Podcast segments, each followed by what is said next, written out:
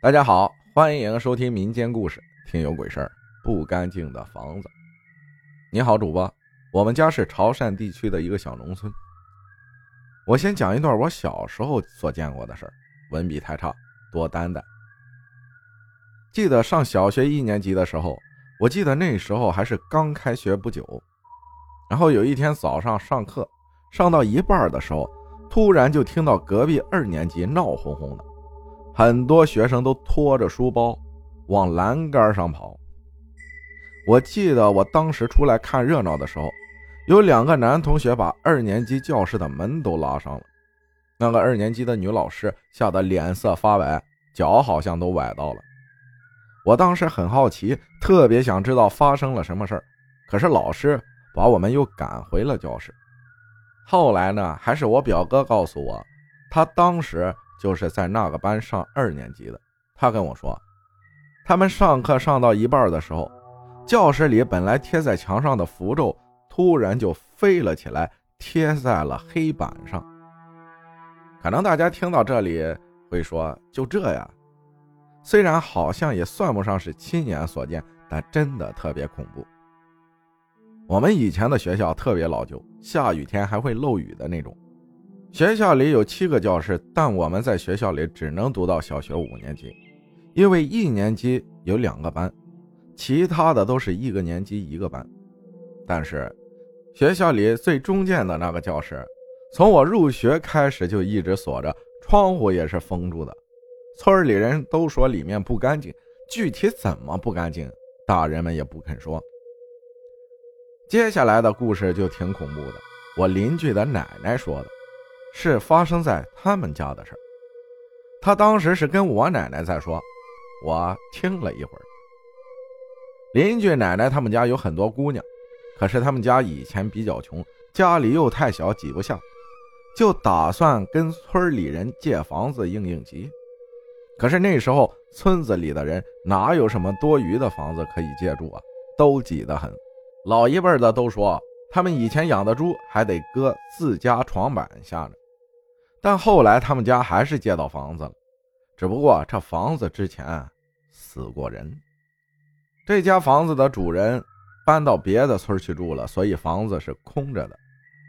能借到房子，邻居奶奶一家也不介意，就让二姑娘和三姑娘晚上过去睡。可是晚上他们俩睡到半夜的时候，有人挠他们的脚心，就都醒了。醒来的时候，看到一只苍白的手缩回到了床底下。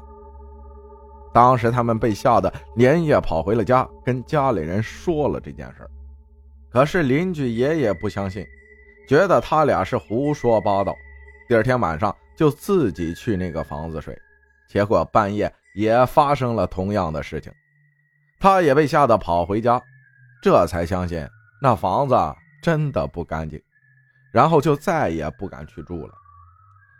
这事儿后来邻居叔叔也说了一次，所以我觉得肯定是真的。还有一个让我觉得诡异的事，就是我小时候不知道为啥，睡到半夜就会听到我们家客厅有人在洗茶杯的声音。我们这里是潮汕地区，喝的都是功夫茶，洗茶杯的时候会发出很清脆的瓷器碰撞的声音。一开始我以为。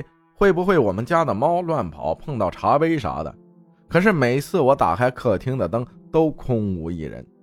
我们家的猫在它的笼子里窝着呢。我有点怀疑是不是我大伯母，因为她是得癌症去世的。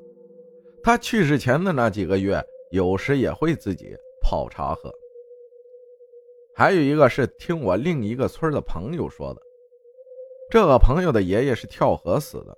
但我说的不是水鬼，因为我朋友说他爷爷还在世的那几天，一直跟他们说家里门后有人，让他们去看是不是进贼了。可是他们也查看了，根本就没看到什么人。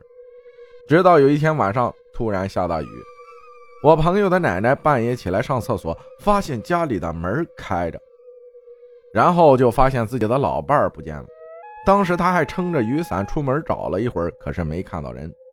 后来家里其他人听到动静就都醒了，也都冒雨出动去找人了。最后，在他们村的河边发现老人的鞋子，老人的尸体后来也被打捞上来了。生前老人除了说门外有人，其他的也都一切正常，也没什么大病。